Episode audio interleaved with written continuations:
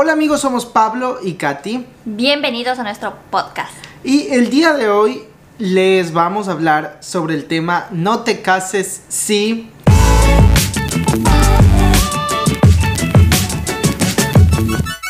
Y en realidad lo que vamos a hacer es compartirles nuestra experiencia y todo lo que aprendimos siguiendo unos cursos prematrimoniales y matrimoniales cuando decidimos casarnos. Entonces, bueno, primero, el primer tema va a ser el curso prematrimonial. Entonces, no sé, ¿por qué nos inscribimos al curso prematrimonial? Bueno, nosotros nos inscribimos porque eh, fue parte también de un requisito para podernos casar en la iglesia, Mm, en sí. la iglesia cristiana. Eh, no nos podían hacer casar o casarnos en esta iglesia si es que no seguíamos el curso, pero la verdad es que eso me parece algo muy bueno y eso igualmente lo vamos a ir explicando. Pero aparte de eso sí queríamos, ¿no? Porque primero fuimos Sí. como a un evento y dieron muchos testimonios. ¿Te acuerdas? Sí, sí recuerdo los testimonios. eh, nos gustó, fueron varias parejas, tanto del prematrimonial como el matrimonial, y creímos Sobre que nos iba a todo ayudar. los del curso matrimonial contaban unas historias súper, súper aterradoras de que les había sucedido. Obviamente mm, me refiero a que habían empezado mal su relación matrimonial o se había eh, convertido a través del tiempo en unas relaciones súper... Tóxica. Sí, o sea, con problemas, ¿no? Y obviamente aquí no vamos a decir ningún caso particular o si lo mencionamos no vamos a decir ningún nombre, Nombre. pero realmente eso te impactaba y también te motivaba obviamente a seguir estos cursos porque en un inicio cuando éramos novios no sabíamos qué esperarnos, no sabíamos cómo iba a ser el matrimonio y, y justamente con estos cursos, bueno, pues tuvimos un poco más claro de cómo podía ayudarnos aprendiendo estas cosas En para después el aspectos. matrimonio. Así es, en muchos aspectos. El curso prematrimonial toma muchos puntos de cómo iniciar un matrimonio, desde la parte financiera, parte sentimental, incluso topar el pasado de la persona con la cual te vas a casar o piensas casarte. Sí, entonces, como se supone que en el curso prematrimonial todavía no viven juntos, entonces uno de los primeros pasos era como que comentarle o transmitirle a la otra persona muchas cosas que la persona no sabía. Es decir, eh, parejas No secretos. tal vez con quien ah, estuviste o relaciones pasadas que todavía tienes sentimientos y decir todo eso antes de llegar al matrimonio. ¿te Así acuerdas? es, así es. Y una vez que uno finalizaba, podía decidir si quería casarse con esa persona sabiendo todo lo que ha pasado y por supuesto eh, sanando tal vez alguna herida que, que le causó al conocer este pasado. Claro, entonces eso me pareció súper interesante porque tú obviamente no sabes y a veces tampoco quieres preguntar sobre el pasado de la persona con la que te vas a casar, pero realmente si es que tú ya llegas a conocer ese pasado y aún así le aceptas, es como que vale la pena luego sí casarse, porque había muchas ocasiones que las personas no sabían cosas del pasado de su pareja y luego se enteraban de unas cosas increíbles ya cuando estaban casados. Claro, entonces era un shock y al llevar esos problemas al matrimonio era mucho más difícil manejarlos que eh, hubiesen podido resolverlos mucho antes. O sí, o que hubiese sabido antes y ya aceptando esas condiciones se casaban. Entonces eran cosas como por ejemplo gente que se casaba y luego se enteraba que había tenido un hijo o que mm, cosas así. Había algunas historias. Sí, o sea, a veces uno puede decir, ah, no, pero ¿cómo no vas a ver que no tiene un hijo o que no ha tenido una relación anterior o pasada? Eh, son puntos, son eh, cositas que llevamos, tal vez sean grandes, sean pequeñas, que pueden afectarle a tu pareja, a tu futura pareja. Y esto eh, puede la otra persona o no sé, asimilarlo bien o decir, perfecto, yo te perdono o no hay problema, yo te acepto como eres. O a la misma vez también finalizar y parar con esa persona porque puede haber... Eh, eh, situaciones en las cuales tú dices, no, yo no me esperaba esto. Pero te acuerdas esa historia que, ay, ahorita no me acuerdo, era de mm, justo en el prematrimonial, de que una persona había hecho como una promesa con, con alguien más de casarse o de estar juntos si es que en un tiempo no se encuentran, algo así. Creo así que tú sabes es. Mejor Eso es lo que nos decían, que nosotros no debemos tener, eh, cuidar mucho nuestras palabras, ¿no? Y aún más las promesas que hacemos a otras personas. Hay promesas muy buenas que podemos hacerlas, pero mejor no decirlas si no se van a cumplir. Así es, es que tenía que decir un poquito de esto para poder eh, eh, ir a la historia. Sí, porque porque eh, ellos de, de, jóvenes, una pareja, o sea, de novios anteriormente, se dio una promesa de que si es que llegaban a cierta edad y no conocían a nadie, pues simplemente tendrían que volverse a encontrar y casarse. Pasó el tiempo, se olvidaron cada uno, ya se casó, tuvieron eh, hijos, incluso eh, cada uno por su lado, y justo em, a esa eh, edad que ellos se prometieron, que se prometieron, que no habían recordado, y se encontraron en una gasolinera. Y como que, ah, vamos, te invito a un café aquí cerca, que no sé qué, fueron y pasaron a muchísimo más.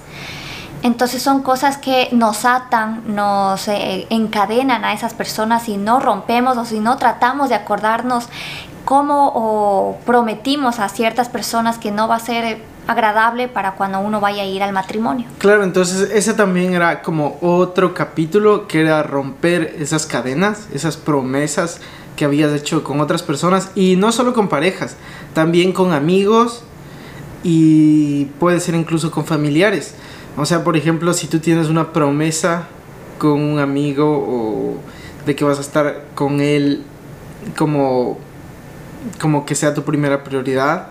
Obviamente tienes que romper esa cadena que tú mismo te pusiste, porque ahora vas a estar en relación con tu esposa y ella va a ser como la primera persona. Igual con familiares o cosas así. Entonces era súper, súper interesante. Sí, además, eh, ¿recuerdas que iniciamos como ocho parejas?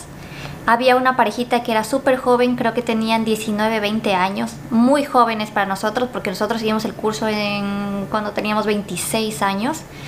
Entonces, ellos a la segunda clase ya decidieron no asistir. O sea, ah, la primera clase fue, fue lo como más. Que se asustaron.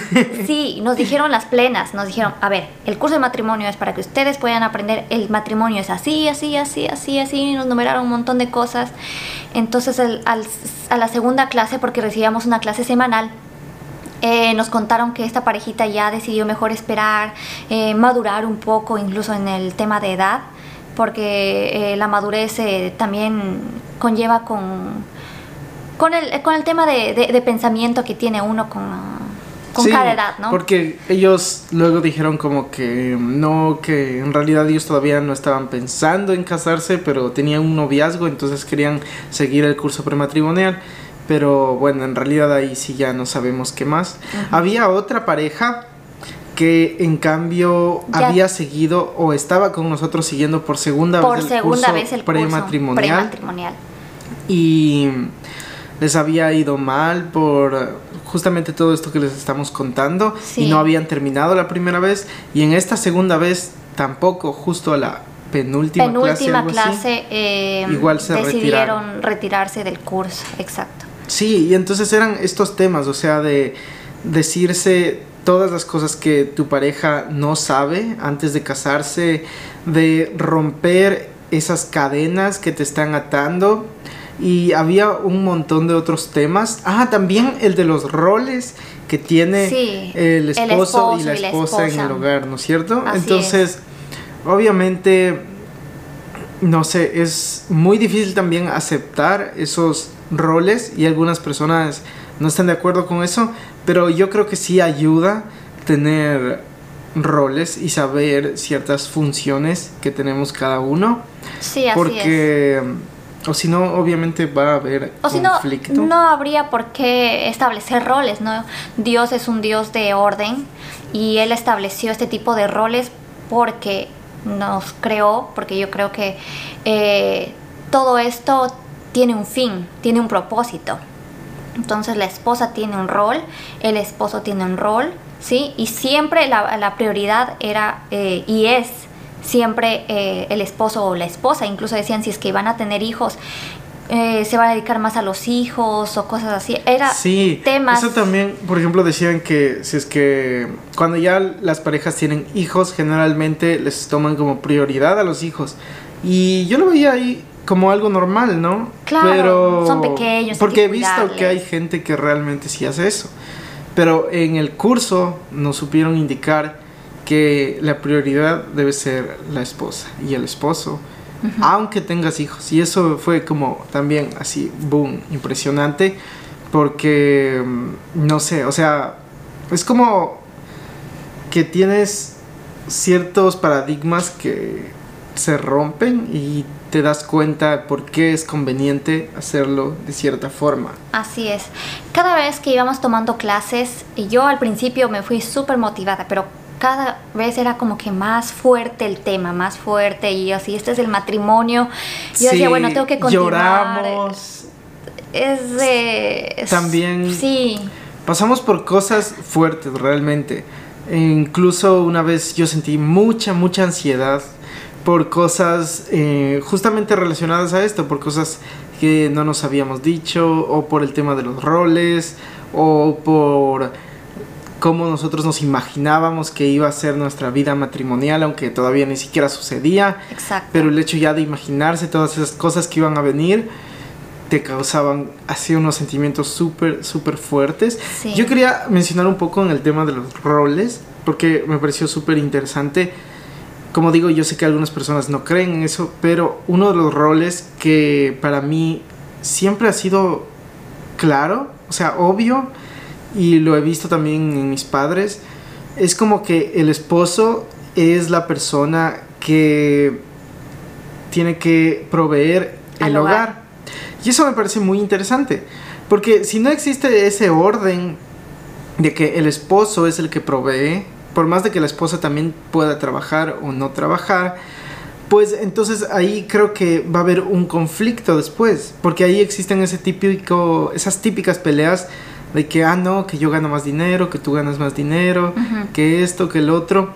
Pero si el esposo tiene claro en su cabeza que él tiene que proveer, entonces ya es como que, es como que se elimina ese conflicto.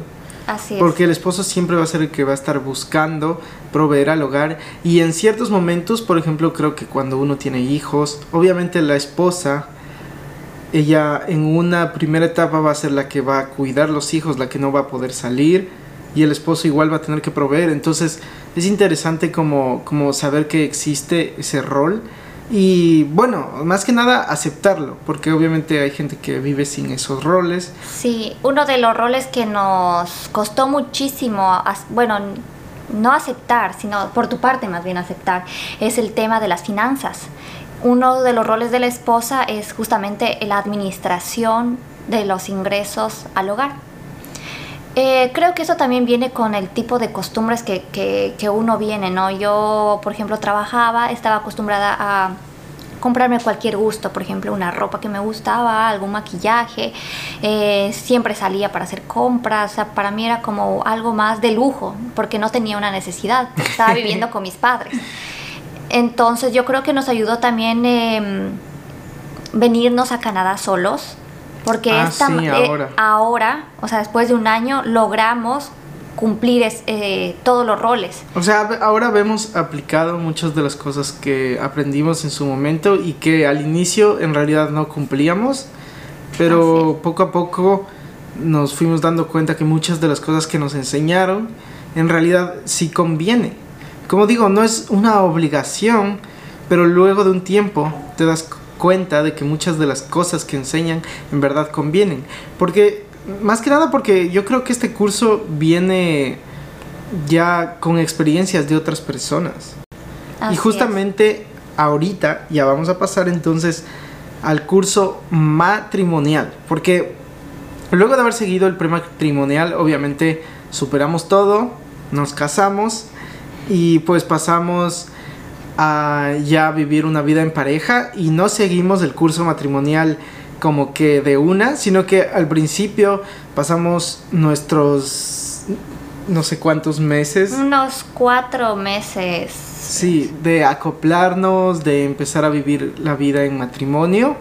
Y luego cuando escuchamos que se iban a abrir los cursos matrimoniales, decidimos ahora ya como matrimonio, ya no como novios, inscribirnos también inscribirnos al curso también matrimonial. al curso matrimonial, que está basado también en los, en los principios del prematrimonial, te vuelven a recordar los roles, pero aquí también ya topa eh, puntos más importantes como qué objetivos tienen juntos. Eso también, la primera clase eh, tenían legos construidos como una pared. Ah, sí, la primera clase fue un shock. Claro, nos dijeron cómo está su, su, matrimonio y algunos estaban pero, destrozaron el muro. Pero te acuerdas que a mí me tocó construir con estos legos cómo estaba mi matrimonio y yo fui el primero.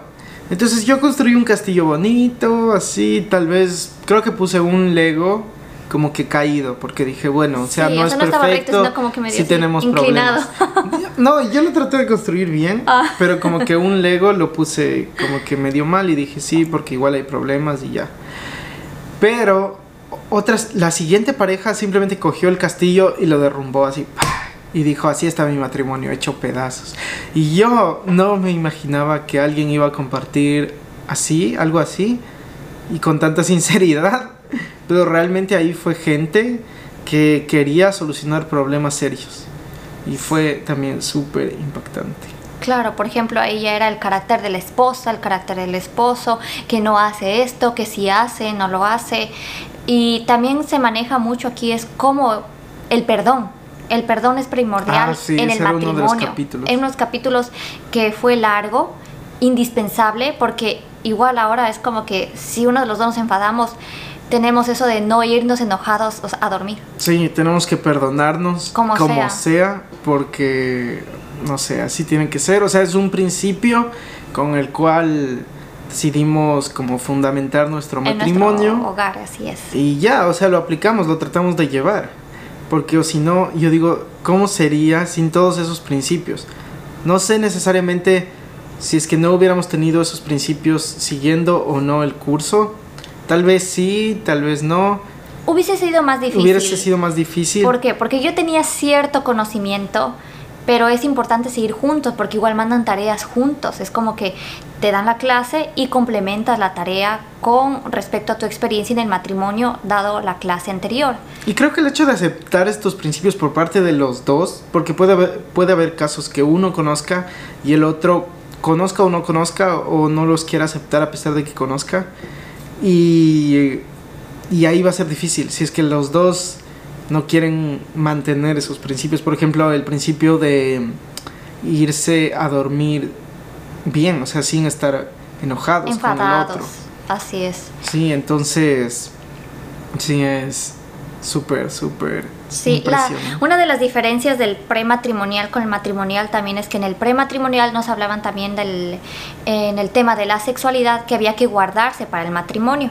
Nosotros nos guardamos para el matrimonio y así nos casamos, pero habían también parejas que era como que estaban acostumbradas a tener relaciones sexuales prematrimoniales, entonces para ellos también fue un tema difícil durante todo ese tiempo mantener esa promesa.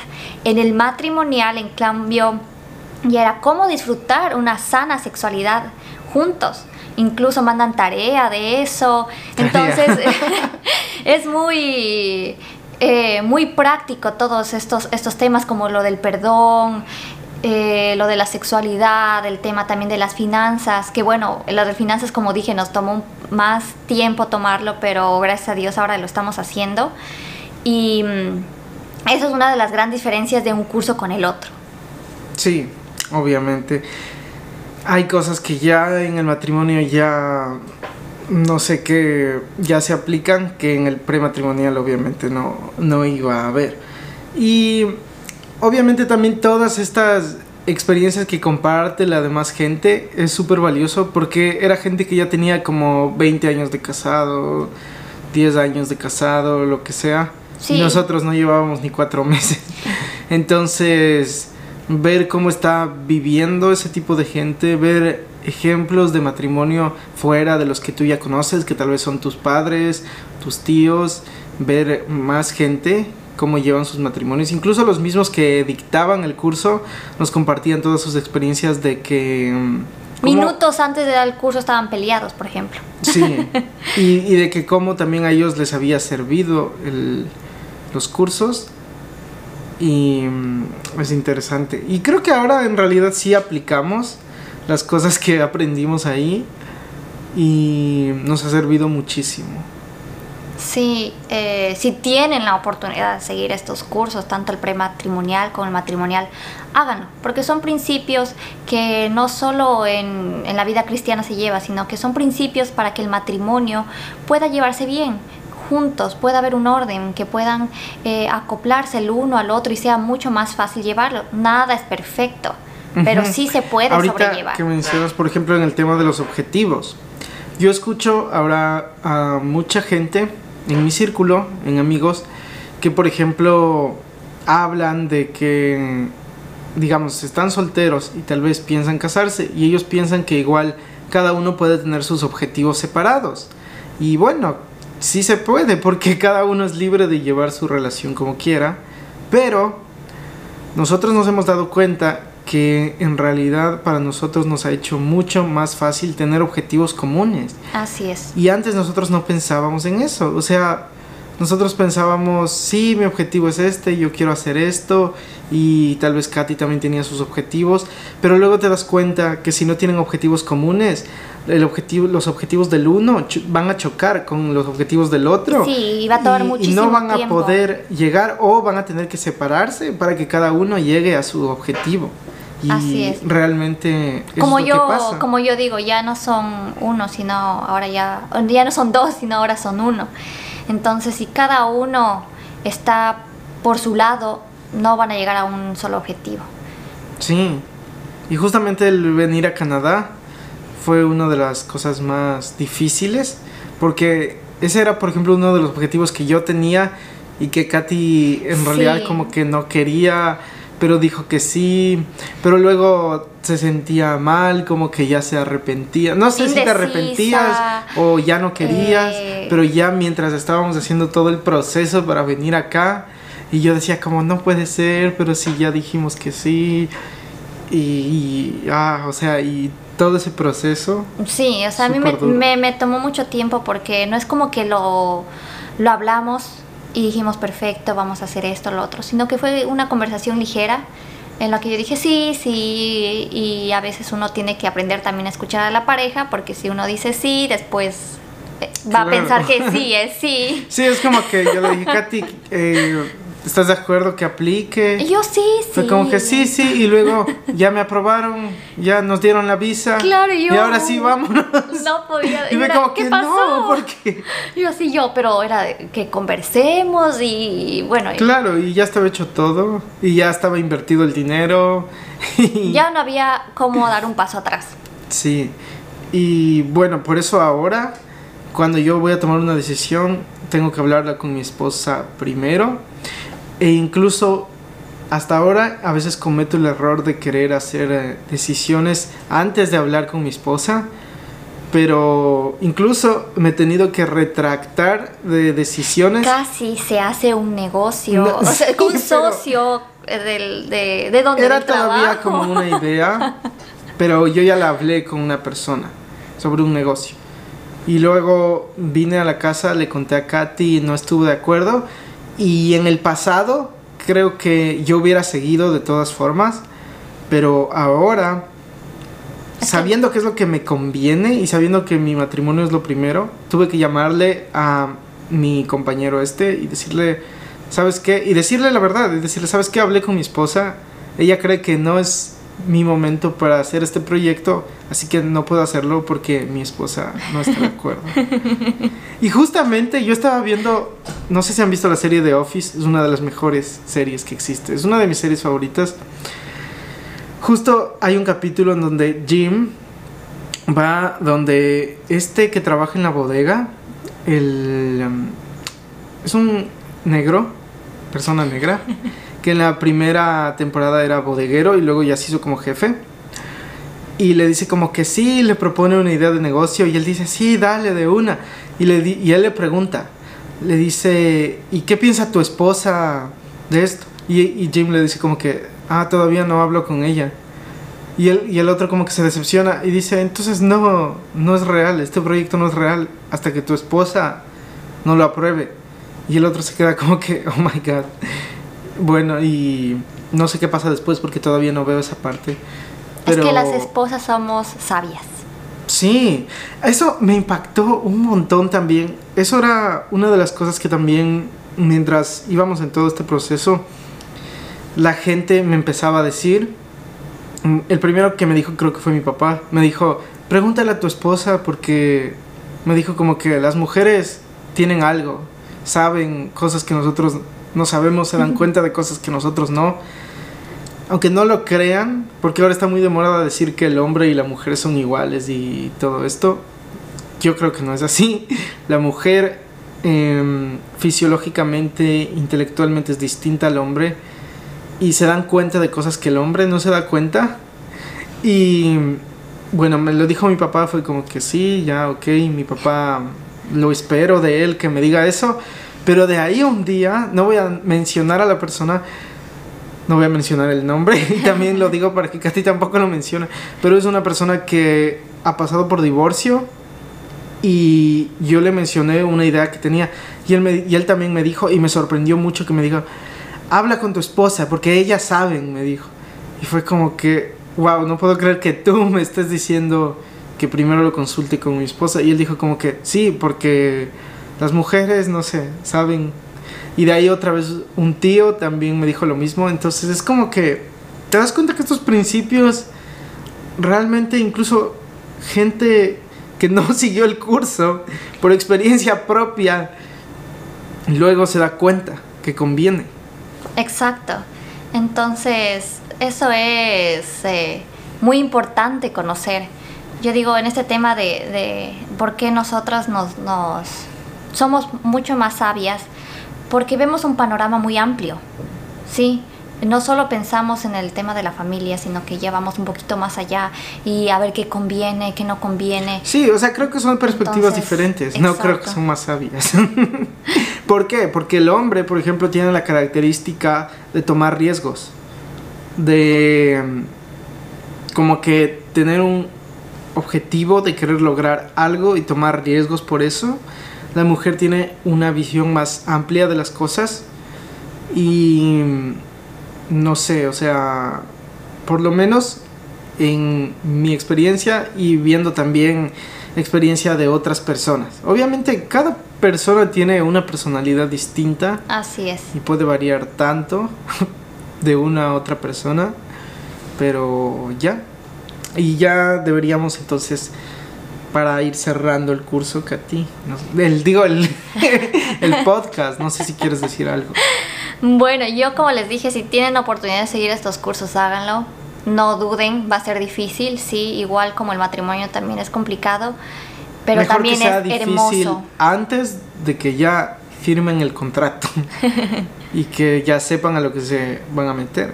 Con- Exacto. más que nada con la persona que se van a meter a Así vivir. es, sí, porque eso también veían el tema de la familia, que a veces apoyaban o no apoyaban, entonces eso también es muy importante porque si no apoyan antes, tampoco lo van a hacer en el futuro.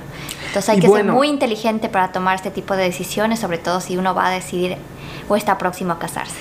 Sí, entonces, bueno, en menos de un minuto, Katy, di en dónde te pueden encontrar. Bueno, yo tengo Instagram como cat8. Sí, Kat, Kat, ATD8. Sí. Y yo estoy como Pablo Salazar X2 en todas mis redes y nuestra cuenta juntos es Katy y o Pablo, así que ahí nos pueden buscar y también comenten, déjennos temas que nos sugieran para hacerlos la próxima semana y gracias por escuchar este podcast. Nos vemos en el siguiente podcast. Bye. Chao.